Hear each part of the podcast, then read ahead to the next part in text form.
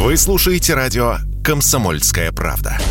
Здесь самая точная и оперативная информация о спецоперации на Украине. Репортажи наших журналистов из зоны боевых действий. Много населенных пунктов брали вообще без боя, потому что ВСУ или националистические батальоны оставляли и бежали. В самом Донецке, по сообщению жителей, по нашим личным ощущениям, ночь прошла относительно тихо. Мне командир сказал, что у них там просто интенсивная перестрелка идет с обеих сторон. Заявление официальных лиц. Поэтому рассказывать, что Россия не вела переговоры или отказывалась, ну, это вранье. А 8 лет что мы делали? Ждали, терпели, просили, показывали, демонстрировали материалы. Комментарии экспертов. Ошибки совершила киевская власть, потому что на ее территории происходил конфликт. Срочные новости о ситуации вокруг Украины слушайте 24 часа в сутки на радио «Комсомольская правда». Никаких фейков, только проверенная информация.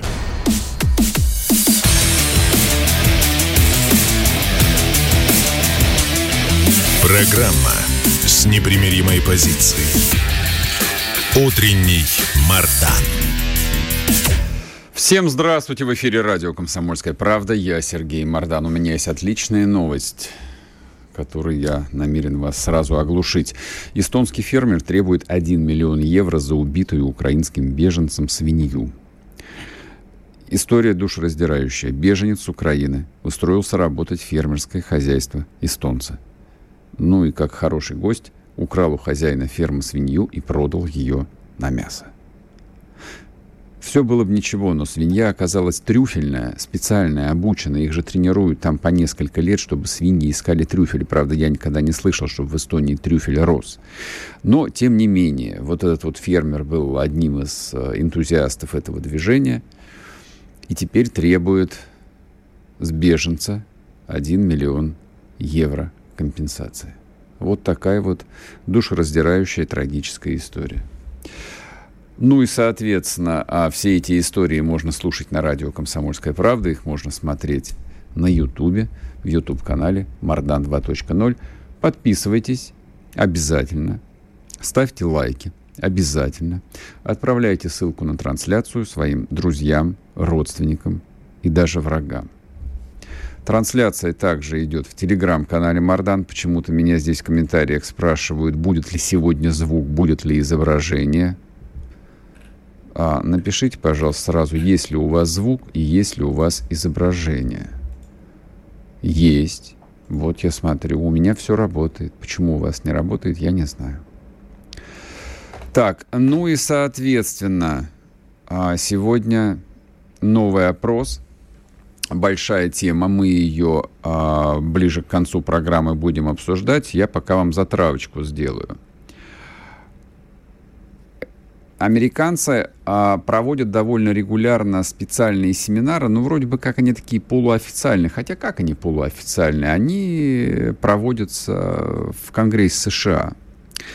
Вот, поэтому все это осеняется звездно-полосатым знаменем. Обсуждают они следующие темы. Как бы им деколонизировать Россию? С точки зрения тупого американца – закончив бесплатную так называемую публичную школу, они историю Америки-то, в общем, не очень хорошо знают, а история Европы для них, э, ну, пишется так вот очень широкими мазками. То есть, соответственно, были империи и королевства, которые потерпели крах в Первой мировой войне, и была свободная Америка. Вот. Весь остальной мир — это какая-то Африка, ну, и Южная Америка, где живут э, диктаторы. Вот примерно так. Соответственно, они смотрят на карту России, которая, ну, гигантская, просто невероятно. Они знают о том, что там живут десятки и сотни народов. Как могут жить десятки, сотни народов э, в любой другой стране, если это не Америка? Ну, только будучи порабощенными. Соответственно, что? Какой вывод? А, нужно эти народы освободить. Деколонизировать надо Россию. Вот эта вот идея, она сейчас, как мне представляется, является а, магистральной и будет оформлена в долгосрочную стратегию, которую они попытаются реализовать. Ну а мы, соответственно, им будем мешать. Итак, опрос. США утверждают, что национальная автономия России – это колонии, и Россию, соответственно, нужно деколонизировать. Три варианта ответа предлагается вам сегодня. Это ложь. Все народы России вошли в ее состав добровольно. Второй вариант – Федеративное устройство решило все национальные проблемы. Их не существует. Третий вариант для самых э, яростных людей – Техас пусть деколонизирует. Милость просим, телеграм-канал Мардан, заходим, голосуем, потом серьезно эту тему с вами проговорим. А сейчас возвращаемся, естественно, на Донбасс. К нам присоединяется Александр Кот, специальный корреспондент «Комсомольской правды». Саш, привет. Да, привет. А, вчера только было, попытались порадоваться относительно взятия Северска, и вот э, ряд э, военкоров, и ты, и ты в том числе, написали о том, что зря радуетесь, и не надо торопиться, идут тяжелые бои. Вот расскажи, расскажи пожалуйста, что сейчас происходит э, на Донбассе? Ну, на том участке фронта, на котором я присутствую, идут э, тяжелые бои по двум направлениям. Это направление Северска, где э, противник сейчас э, зацепился за лесопосадки под Григоровкой, то есть к самому, к самому городу мы пока даже еще не подошли. Сейчас э, выжигают в лесах мобилизантов, которых туда завозят э, партиями. Вот одну mm-hmm. партию уничтожают, другую завозят. И работают по окраинам Северской артиллерии, которая по, по западной артиллерии, которая расставили там, пытаясь э, использовать преимущество в дальности стрельбы. А, и второй участок фронта это Солидарско-Артемовский, так его назовем. Здесь э, тоже противник Э, цепляется. Э, также пока в городе бои не идут, я имею в виду уличные бои, идут артиллерийские дуэли, очень плотные, э, очень плотно работает авиация. Я, по-моему, впервые вот за все время СВО увидел работающую авиацию. Это в основном штурмовики Э, Су-25 э, очень красиво, очень качественно работают. Вот, то есть говорить о том, что мы там сегодня-завтра возьмем э, Солидар, Артемовск или Северск, я бы, честно говоря, не стал, потому что, ну, действительно очень упирается противник, видимо, готовя основную линию обороны, которая пройдет от Славянска до Авдеевки, там сейчас оттуда мои подписчики сообщают о активизации фортификационных работ, и окопы роют, и возводят укрепления, и подвозят э, живую силу и технику. То есть там будет, конечно, происходить генеральное сражение. Уже нам сообщения приходили, что между Авдеевкой и Константиновкой нарушено сообщение по основной трассе, которая ведет а, на север к Славянску, но надо понимать, что дорог из этих городов много, пути снабжения еще не отрезаны на запад, поэтому пока говорить о том, что эти города попадают в оперативное окружение, тоже рано. Все-таки сначала, э, я думаю, а, после того, как украинцы подготовят эту линию обороны, будет дана команда отходить из Северской Солидара с этой с, с этого рубежа, чтобы занять э, позиции вдоль этой оси, на которой, собственно, и пройдет генеральное сражение за Донбасс. То есть, судя по всему, будет повторяться тот же самый сценарий, что и был в Лисичанске, откуда они отошли, подготовив э, следующую линию обороны. Да, именно вот эту линию обороны Север Солидар они готовили, готовили качественно, то есть сломать ее а, посередине, но это значит загнать в котел свои войска, поэтому приходится а, вот, работать по основным населенным пунктам, где находятся основные гарнизоны, чтобы далее уже продвигаться в сторону Славянска и в сторону Константиновки. Вот ты говоришь, что там по линии а, Славянск-Краматорск продолжаются активные работы, строятся укрепления. А, а как а вот авиация, про которую ты говоришь, то есть а, им ничего не угрожает, их никто не бомбит, там с воздуха не расстреливают. В чем логика? Ну, штурмовая авиация работает сейчас э, в интересах э, наступающих, да, она поддерживает наступление на земле. Mm-hmm. И наступление это идет так, чтобы понимать, допустим, э, на солидарском э, направлении вчера прошли 40 метров, и это считается хорошим успехом. Mm-hmm. Mm-hmm. Вот, поэтому авиация работает там, где она нужна, а так просто бомбить, ну, дойдет дело и до, до той бомбежки, но невозможно там постоянно бомбить роющих окопы, когда а у тебя на передней линии работают э, артиллерия противника uh-huh. по наступающим войскам, ее тоже надо подавлять. Саша, вот у тебя вышел э, большой репортаж э, об охотниках за тремя топорами. Для слушателей напомню, это вот э, гаубица М777 американская. А, расскажи, пожалуйста, Это спецподразделение, одно из элитных российских э, спецподразделений, которое работает в связке с луганскими артиллеристами второго армейского корпуса, в частности, с пушечным дивизионом командира э, с позывным «Тобол». То есть э, наши а, спецназовцы предоставляют э, данные с беспилотников зала, которых у них в достаточном количестве. Я здесь такого не встречал, чтобы люди не жаловались на недостаток беспилотной авиации.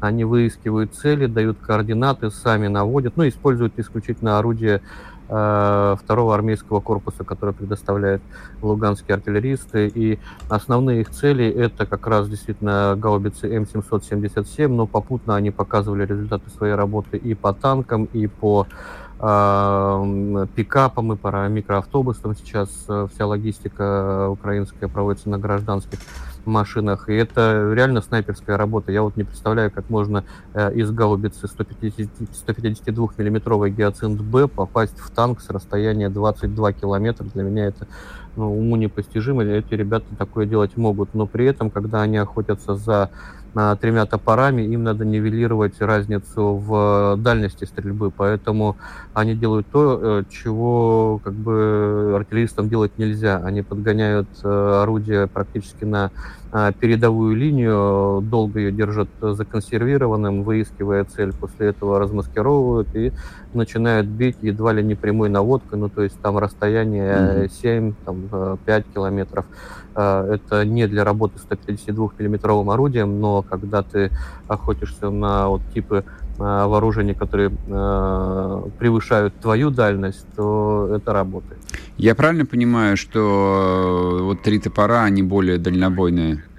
По сравнению... Они вот... более дальнобойные, угу. чем наши, да, 152-миллиметровые орудия. Собственно, этим и пользуются подразделения ВСУ, которые угу. обстреливают э, Донецк вот на протяжении да, нескольких месяцев совершенно безнаказанно. Если э, от Хаймарса там более-менее еще можно работать ПВО, да, сбивать их ракеты, то ствольные артиллерии снаряды сбивать невозможно, чем и пользуются в Донецке.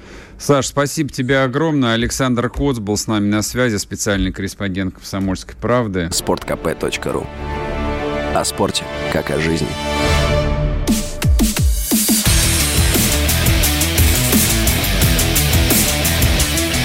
Программа с непримиримой позицией. Утренний Мардан. И снова здравствуйте, и снова в эфире радио «Комсомольская правда». Я Сергей Мордан. По поводу, соответственно, Украины у меня еще одна новость вчера привлекла внимание, удивительная. А не то чтобы, а вот я сейчас пытаюсь заниматься психотерапией, успокоить вас и обратить внимание на какие-то позитивные изменения, ну, по крайней мере, на европейском континенте. А почему это важно? Ну, потому что там с точки зрения военной стратегии вот против нас воюет э, гигантский военно-политический блок. С той стороны действительно большой, мощный, богатый, мотивированный конгломерат а, государств одна из ключевых целей, которая стоит, ну, перед военными понятно, какие цели стоят, об этом а, Александр Коц рассказал, перед а, политическим руководством, а, перед МИДом, в том числе, перед разведкой, в том числе, стоит цель, вот этот самый блок, который нам противостоит по возможности, расколоть. Сделать это быстро, эффективно и просто совершенно точно не получится. Но, по крайней мере, то здесь, то там сбивать гвоздики вот, где-то бить в трещинки, а где-то лить э, кипяточек э, на лед. Ну, собственно, вот это именно то, что и происходит. О чем я рассказать-то хотел. Швейцарцы, наверное, последняя, маленькая, но очень важная страна в Европе, которая таки держится своего нейтралитета, особенно на фоне вступления в НАТО, практически гарантированного Финляндии и Швеции. А нейтралитет Швейцарии и Австрии а, остается таким принципиально важным. Ну, скажем так, это вот а, те а, островки стабильности на европейском континенте, а, на которых, видимо, дальше и будет происходить а, определение новых правил игры, послевоенных правил игры. То есть, когда пыль осядет от взрывов, естественно, придется садиться и договариваться.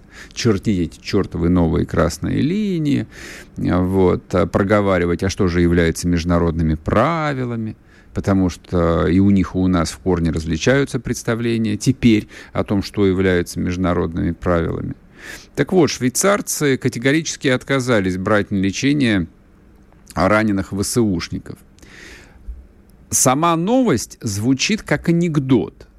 Вот а, кому доводилось бывать а, скажем так, кому доводилось пользоваться услугами швейцарской медицины, ну или, по крайней мере, вы интересовались этим, то у вас, наверное, есть представление, что это за история, для кого она существует и сколько она стоит. А швейцарская медицина, всякие швейцарские санатории, ре реабилитационные центры и прочее, и прочее, и прочее, это э, заведение с ценником совершенно фантастическим, как правило. Да, там есть медицина для рядовых швейцарцев, она, в общем, ну, такая достаточно неплохая. На европейском уровне не сказать, что прям что-то из ряда вон выходящее, обычное. У немцев, я сказал бы, поинтереснее есть места. Но вот что касается индустрии, которой пользуются богачи всего мира – то да, там, в течение 150 лет они этим занимались любовно, с чувством, с толком, с расстановкой, там прекрасные кадры, оборудование. И вот представить себе, что в эти а, швейцарские санатории, пребывание в котором стоит а, там, по 2-3, а бывает и дороже тысяч евро в сутки, вдруг заселяют а, раненых а, захисников, да, это правда звучит как анекдот. Ну, точнее, это могло бы звучать как анекдот, если бы вся Европа не находилась в состоянии такого клинического острого безумия.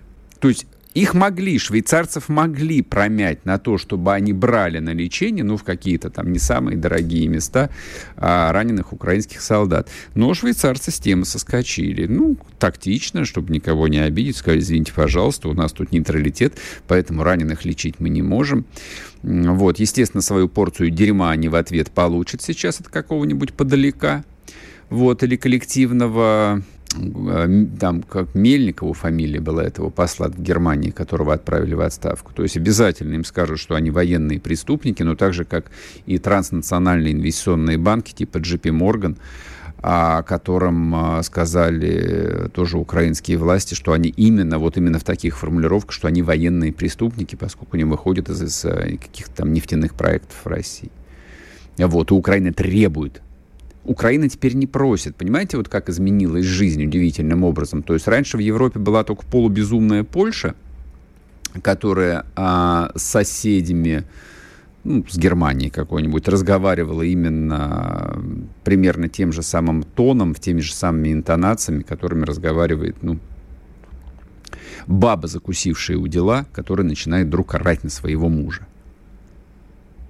То есть вот совершенно теряя всякую ориентацию во времени и пространстве. Вот Польша раньше так себя время от времени вела, впада, впадая в такое экзальтированное состояние и начиная требовать какие-то репарации и прочее, и прочее. Но Украина переплюнула. То есть Украина больше не просит. Украина требует.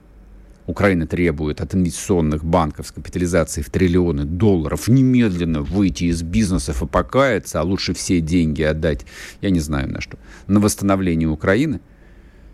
А швейцарцев сейчас будут прессовать за то, чтобы они твари покаялись.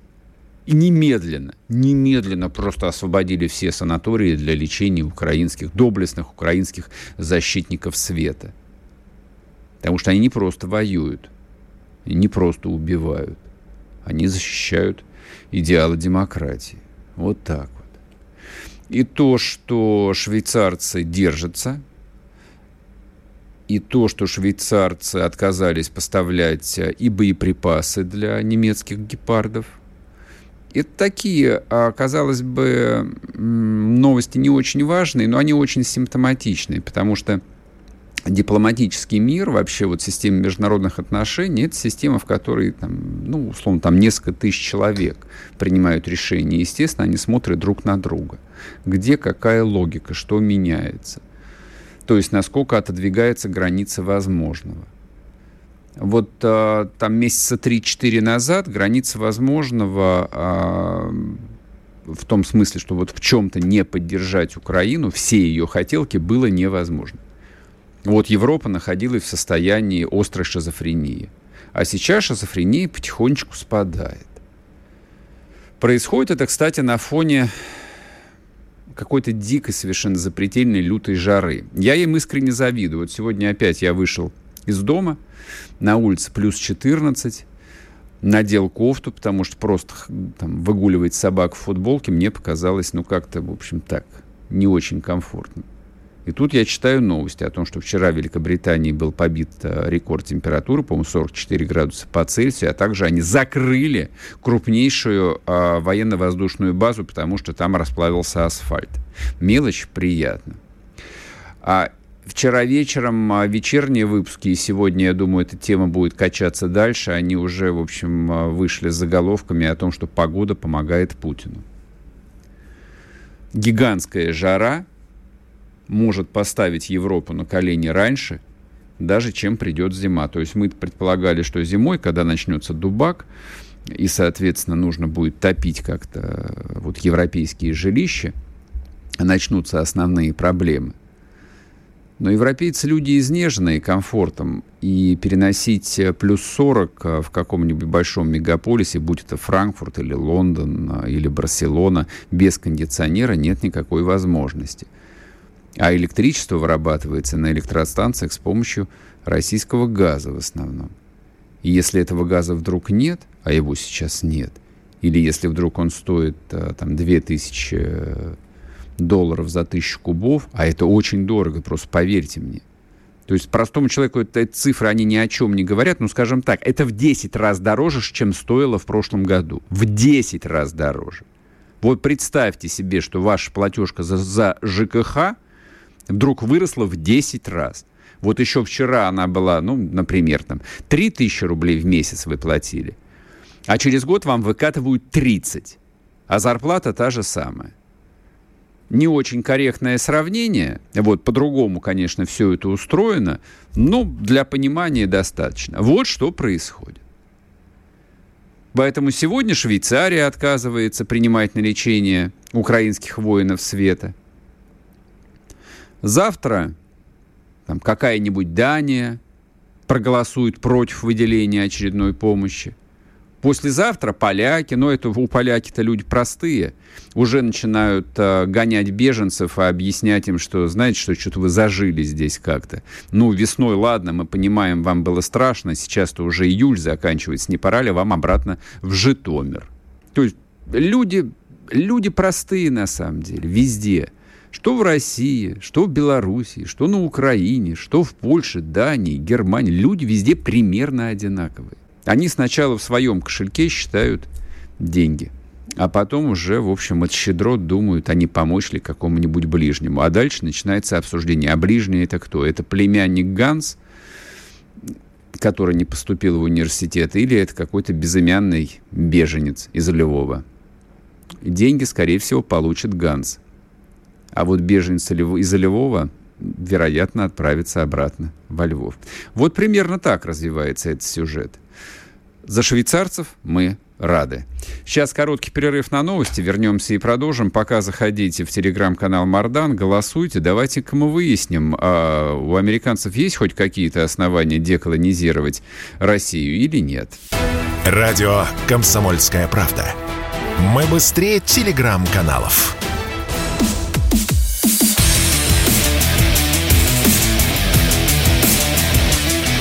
Программа с непримиримой позицией. Утренний Мардан. И снова здравствуйте, и снова в эфире радио «Комсомольская правда». Я Сергей Мардан. Мы сегодня, друзья мои, с вами обстоятельно поговорим про Китай. Тем более, что у нас есть совершенно восхитительный собеседник Алексей Маслов, директор Института стран Азии и Африки Московского государственного университета имени Ломоносова. Алексей Александрович, здрасте. Здравствуйте. У вас такой э, прекрасный задник. Я прям начинаю люто завидовать. Это мой рабочий кабинет. Добро я, пожаловать. Я догадался, я догадался. Ну, давайте, не будем тратить время. А, глава МИД Китая, товарищ Ван И, сделал очередное заявление. Но для человека а, китайской риторики непривычного можно трактовать и так, и это, и непонятно. Журналисты попытались э, изобразить эйфорию, но я подозреваю, что они тоже ни черта не поняли, что же э, заявил э, МИД Китая. Вот объясните, пожалуйста. Китай отказался быть безучастным зрителем украинского кризиса. Это про что? Они за нас или они за фашистов? А, нет, они за себя, это очевидно. А, просто первичная позиция Китая, вот э, февраль, март, и даже часть апреля, это Китай заявлял так, что мы не часть никакого кризиса, это вы там у себя воюете, это вы там э, занимаетесь бог знает чем и рушите мировую торговлю. Поэтому Китай говорил, давайте самое главное, это мирное разрешение любого конфликта. И это было понятно, потому что у Китая с, торговлей, э, с Европой торговля больше 800 миллиардов долларов, э, с США 750 миллиардов долларов, и когда рушатся всякие логистические инфраструктурные проекты, конечно, Китаю больно обидно. Но Китай все время действительно, вот по той старой поговорке, как э, мудрая обезьяна сидела на дереве, смотрел за схваткой нескольких тигров, и вдруг стало понятно, что нельзя отсидеться. Потому что мир настолько взаимосвязан, он, этот мир создан именно торговлей, связями, структурами, что придется каким-то образом высказывать свое отношение к ситуации. И вот уже несколько последних недель Китай говорит о том, что он э, занимает очень четкую позицию прекращения конфликтов и, самое главное, перестройки мирового, мировых структур. Э, потому что, э, во-первых, у Китая своя гигантская проблема Тайвань, и Китай очень активно пытается втянуть э, в силовое решение тайваньской проблемы. Китай отпихивается руками и ногами, он угрожает Тайваню, он проводит учения в Тайваньском проливе, но при этом все время э, намекает, что не хочет никаких военных действий, потому что никакого конфликта в этом регионе э, не только Китаю, а многим странам не нужно. Но, но американцы при этом говорят, нет, нет, Китай, ты, наверное, слабак, ты, наверное, просто не сможешь вытянуть эту войну. Более того, э, у вас нет решимости. То есть вот это американский подход, что э, взять на слабо, э, Китай сейчас на себе испытывает. И вот Китай теперь решил активно участвовать в мировой политике уже не просто как наблюдатель, ну а как человек, страна, которая формирует повестку дня. Вопрос. Вот китайцы, наблюдая со стороны происходящее на Украине уже почти пять месяцев, ну, действительно не могут не проводить определенные аналогии. Я так думаю, ну, там а, эта же версия, она не является там каким-то секретом, многие о ней писали. Вот многие говорят о том, что и в 2014 году э, там американцы, то, что называется, Россию развели и заставили э, вот забрать Крым и подвергнуть себя, во-первых, ну, дело даже не в санкциях, а обострить свои отношения с Европой, поскольку для американцев это была большая проблема. А, соответственно, вот открытый ожесточенный конфликт э, с Украиной, это конфликт даже не России с Украиной, а конфликт э, России, опять-таки, с Европой, который ослабляет и тех, и других. Есть такая точка зрения.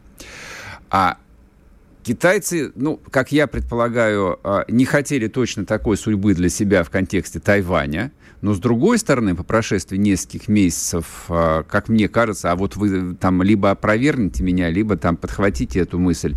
А вас, мне кажется, что сейчас они поняли, что ну, невозможно сидеть на берегу да, и ждать, пока проплывет труп врага, а придется, в общем, так или иначе с американцами схлестнуться. Иначе они и дальше будут юзать всех, нагибать всех, сталкивать, создавать проблемы и прочее, и прочее, и прочее. Вот я правильно понимаю а, вот эту вот а, диалектику, эволюцию развития позиции Китая или нет?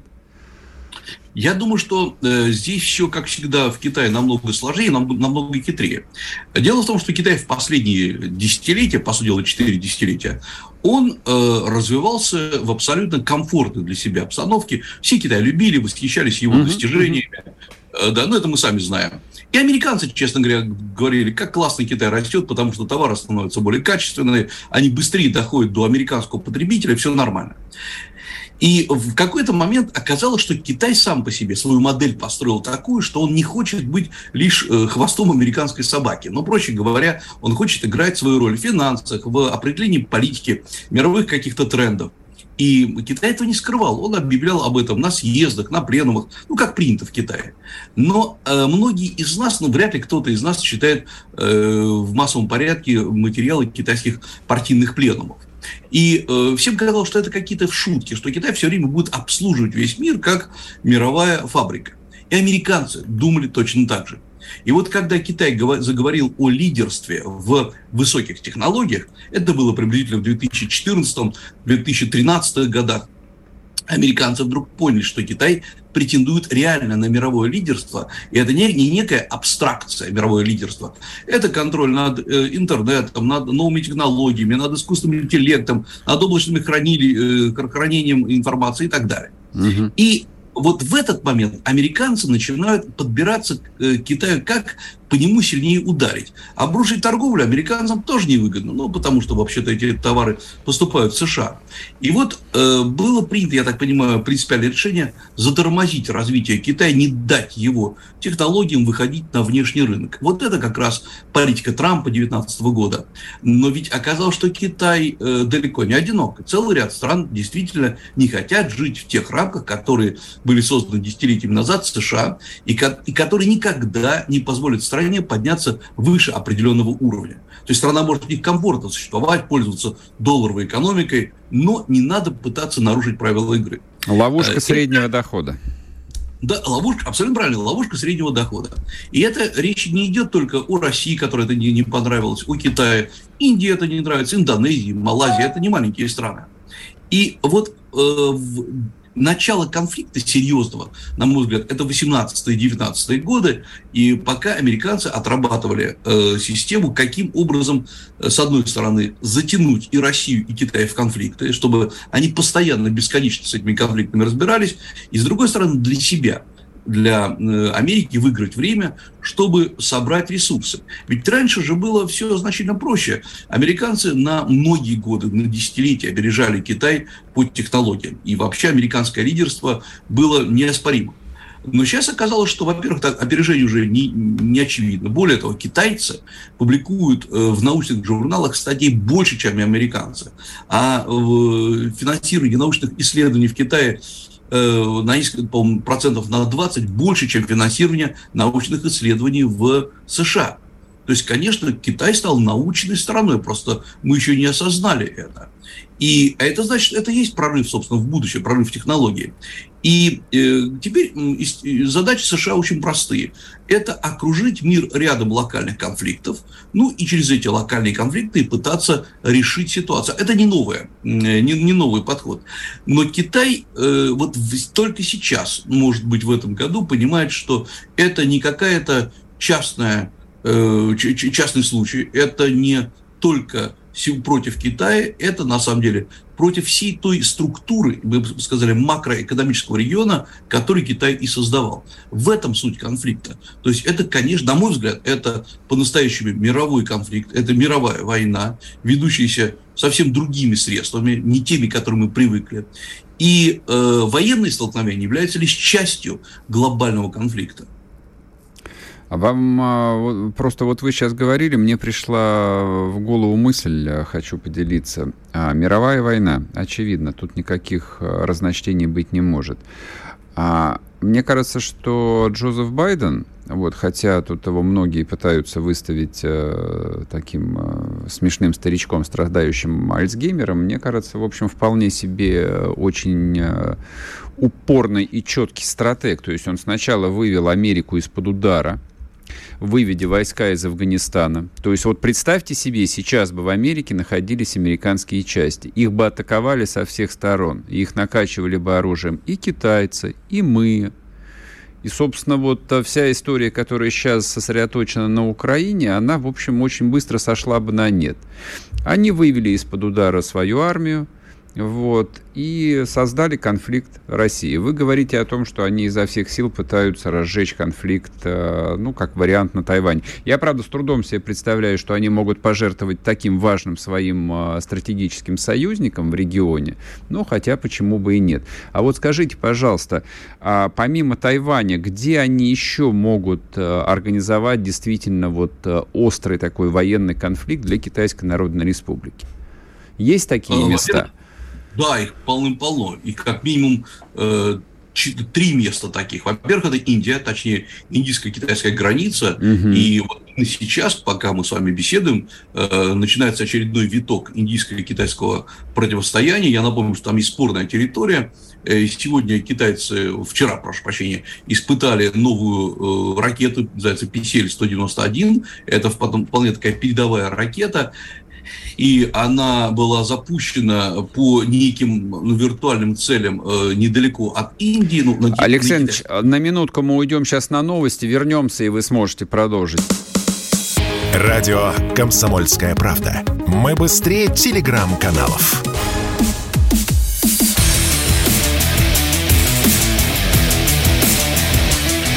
Программа с непримиримой позицией. Утренний Мардан. И снова здравствуйте, и снова в эфире радио «Комсомольская правда». Я Сергей Мардан и Алексей Маслов, директор Института стран Азии и Африки МГУ. Мы а, с Алексеем Александровичем говорим, ну, вроде бы, как на, вроде бы как начали про Китай, а про что еще с Масловым вы скажете говорить? А говорим-то мы не, не только и не сколько про Китай, а вот про все то, что происходит э, на нашей большой планете. А вы начали говорить о замороженных конфликтах, о тлеющих конфликтах между Китаем и Индией. Еще как бы одним таким э, цивилизационным центром. Насколько, да, у, них там, на, насколько у них там вот все серьезно, как вы думаете? Э, еле честно говорить, там неразрешимо.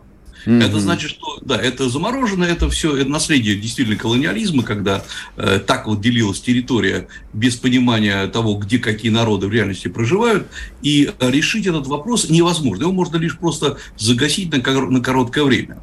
Э, еще один точно, точно такой же вечный конфликт – это Китай-Япония, это вот острова как раз Сенкаку по-японски, Дяо Юйдао по-китайски, которые э, большой ценности географически не представляют, но это вопрос национального престижа и для японцев, и для китайцев. Никто никому не уступит. Э, и, наконец, третий, а может быть первый по величине конфликт, это конфликт в Южно-Китайском море, вокруг островов в Южно-Китайском море, на которые претендуют и Китай, ну, собственно, Китай считает их своими, и Филиппины, и Бирма, и многие, даже Вьетнам. Э, то есть, э, причем еще в 2013 году в Гагском морском трибунале Китай проиграл спор по этим островам. Он, правда, не явился вообще на этот трибунал угу. и сказал, что он не признает его решение, естественно. Но, по сути дела, вот это уже острова очень серьезные хозяйственные объекты, потому что рядом с ними проходит э, перевозка грузов почти 40% мировых э, морских перевозок, в том числе и в Китае, это и нефть, и многие другие товары в Китае и из Китая. И поэтому здесь решение тоже никакого позитивного быть не может.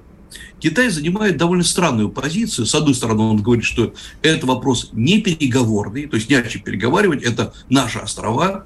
С другой стороны, Китай время от времени пытается призвать э, мировую общественность обратить внимание на безобразие, которое там творится. Например, какие-нибудь американские военные суда, э, корабли проходят в этом регионе. То есть Китай окружен массой конфликтов. Это я назвал лишь э, основные. Есть еще масса мелких конфликтов. Как ни странно, между Россией и Китаем, кто бы что ни говорил, э, территориальных конфликтов сегодня нету, и они даже не намечаются. Э, но мы должны понимать, что территория Азии в целом, не только Китая, формировалась так, что договорные отношения, договоры, проще говоря, стали э, актуальными ну, лишь э, в 17 веке. А до этого территория была не разграничена по-настоящему. Угу. И вот остатки вот этих вот неразграниченных территорий, они и бьют сейчас в спину э, Китаю, Индии, там многим другим странам. И э, сейчас, ну, прежде всего, Америка э, грамотно этим пользуется. На мой взгляд, вообще в США сидят грамотное поколение э, китаеведов, востоковедов, э, новое поколение довольно грамотных, агрессивных ребят, которые умеют пользоваться всеми этими вещами. Это, кстати говоря, к слову о том, что эм, э, США одно время проигрывала э, схватку с Китаем, потому что не рассчитывала, как он развивается. А потом пришло новое поколение специалистов. Это, к сожалению, востоковед как хирург, он может и лечить людей, и, к сожалению, убивать. И вот э, сейчас э, новое поколение специалистов по Китаю, оно работает против Китая, конечно, но работает крайне аккуратно. Потому что если при Трампе это было попытка сломать Китай буквально через колено, и не удалось, потому что сразу возникла э, такая ответная реакция. Сейчас главная задача не дать Китаю создать вокруг себя некую коалицию. И посмотрите, Китай за последние буквально месяцы оказал, оказался окружен несколькими военными блоками. Окулус, так называемый, это где Австралия, Япония, э, Квад, это где Индия, естественно, США, опять та же самая Япония. Э, собирается, судя по всему, новый блок э, в Тихоокеанском регионе, э, тоже при поддержке США. То есть Китай, который не был окружен военными блоками, это Россия была окружена военными, по сути дела, там уперлась в НАТО, у Китая этой проблемы не было. Но тут оказалось, что она в Китае есть. И Китай не ожидал этого. Китай как раз, у него было очень грамотное решение по поводу Тайваня. Тайвань – это китайская территория. Шаг за шагом мы проводим политику для того, чтобы Тайвань окончательно пришел под юрисдикцию КНР. Вливаем туда деньги, позволяем тайваньским бизнесменам торговать в Китае, через Китай или производить на территории Китая различные, различную продукцию. Ну, например, э, известные заводы Foxconn, э, которые Apple, где, где производится продукция Apple, находятся на территории Китая. Э, там же находятся и заводы Асустека, Эйсера, других крупных тайваньских производителей. То есть все было нормально. И вдруг американцы за, буквально за, три, за два года ломают всю эту ситуацию и накачивают Тайвань вооружением, mm-hmm. официальными визитами. И главное, вот в чем цинизм, цинизм этой ситуации. Амери, американцы были Э, той страной, которая когда-то и стимулировала то, что тай, представитель Тайваня был выведен из ООН в 1972 году, uh-huh. 1972 году, а представитель КНР был введен как представитель Китая. То есть американцы стимулировали политику одного Китая, то, за что сейчас и ратует Китай. Но теперь оказалось, что эту политику можно трактовать по-разному. Один Китай, а это не обязательно КНР, это может быть Тайвань один Китай. И э, вот Э, с Китаем можно, э, на мой взгляд, и вести жесткие переговоры, и бодаться, и что-то э, выяснять. Но есть одна вещь, на которую Китай реагирует крайне болезненно. Это Тайвань. Это вообще вопрос территориальной целостности и Тайвань. И американцы прекрасно знают, что это самый раздражающий фактор, который только возможно, постоянно давит на эту точку. И э, обратите внимание, весь мир теперь, его, весь мир политологов, международников, э, специалистов по военной тематике заставили обсуждать, сможет ли Китай захватить Тайвань там за три дня mm-hmm. или за неделю. Да, да, да, да. А вот обратите внимание, Китай говорит, ребята, мы вообще эту, э, эту вообще тему не поднимали. О чем вы говорите? Мы не собираемся захватывать. В конце концов, опять-таки, я не хочу намекать э, китайским товарищам, что может делать с Тайванем, но понятно, они это знают лучше меня. Ну, например, это морская блокировка Тайваня. В конце концов, это же провинция Китая, провинция Э, как Китай хочет в своей провинции поступать, так и поступает. Это блокировка активов в банках, это э, блокировка э, логистики, то есть поставок из, из и в Тайвань. Я напомню, что Тайвань это остров, где проживает 23 миллиона человек, и заблокировать его технически, в общем, вполне возможно. И я не говорю, что это хорошо. Mm-hmm. Я говорю, что есть и не военные методы решения проблемы. Но навязана новая повестка Дня Китая, у которого есть внутри там целый ряд проблем финансовых. Э, они не смертельные, как говорится, но они существуют. И э, что произойдет, если, э, не дай бог, случится хоть какой-то конфликт в Тайваньском проливе? Во-первых, это обрушение юаня, и можно ставить крест на китайской, новой китайской валюте, которую Китай пытается внедрить вместо доллара это, конечно же, нарушение всех логистических цепочек поставок, и это отразится на всем мире. Кстати говоря, на США тоже. На России в меньшей степени, потому что у нас эм, в основном все-таки не морские, а сухопутные перевозки, но морские перевозки то же самое, там из порта Далянь во Владивосток или в Находку. То есть, э, на самом деле, э, последствия назовем так, тайваньского конфликта будут большими, чем последствия украинского конфликта с технической точки зрения. Ну, а дальше уже это просто обрушение всей той структуры, которую Китай так тщательно создавал. И, как мне кажется, никому, не э, России как соседу Китая, не США как основному покупателю китайских товаров, это мало не покажется. Последний вопрос, у нас не так много времени остается, но вот если настолько все жестко раскручивается, причем жестко по отношению к Китаю, почему же не возникает вот этот вот пресловутый альянс Москва-Пекин, которого, Потому... вроде, которого вроде бы как страшно боялся Запад? А, да, и э, абсолютно правильно многие говорили, вот-вот будет какой-то mm-hmm. военный договор, и опять-таки, э, там мы, кажется, говорили с вами о том, что э, все по-другому просто отношения строятся с Китаем, и напрямую так все не бывает. Э, сейчас ответ очень простой. На самом деле Китай формирует просто новое мнение о том, как надо развивать международные отношения, и военный альянс это меньше всего, э, это тоже меньше всего, чего хочет Китай, под чем хочет Китай подписываться. Потому что Китай до сих пор не хочет на себя брать никаких союзнических обязательств. Угу. А вот сделать большой макроэкономический регион, то, о чем мы говорили, э, и э, так или иначе сделать взаимозависимость между Китаем и другими странами, не только Россией, в данном случае это, например, и Центральная Азия, и Юго-Восточная Азия, да, вот это вот в китайской манере. Вообще, за всю историю Китая, я напомню, никогда Китай не был членом каких-то военных альянсов. Он, э, внутри Китая были альянсы, но в отличие от э, Советского Союза или в отличие от э, США, Китай никогда военные альянсы не создавал. И это для него психологически очень-очень сложно. Угу, угу. Ясно. Ладно, будем смотреть, как будет развиваться ситуация. Алексей Маслов был с нами, директор Института стран Азии и Африки Московского государственного университета. Так, сейчас, друзья мои, мы с вами уходим на короткий перерыв. Новости, реклама. А, я напоминаю, идет голосование в телеграм-канале Мардан по поводу большой темы, которая у нас запланирована на последнюю часть программы. Америка тут собирается деколонизировать Россию, и это не шутка, это серьезно абсолютно. Вот, вы, вы сейчас послушали же тему про Китай.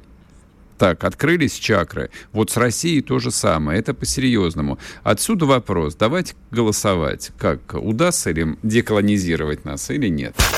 Если тебя спросят, что слушаешь, ответь уверенно. Радио «Комсомольская правда».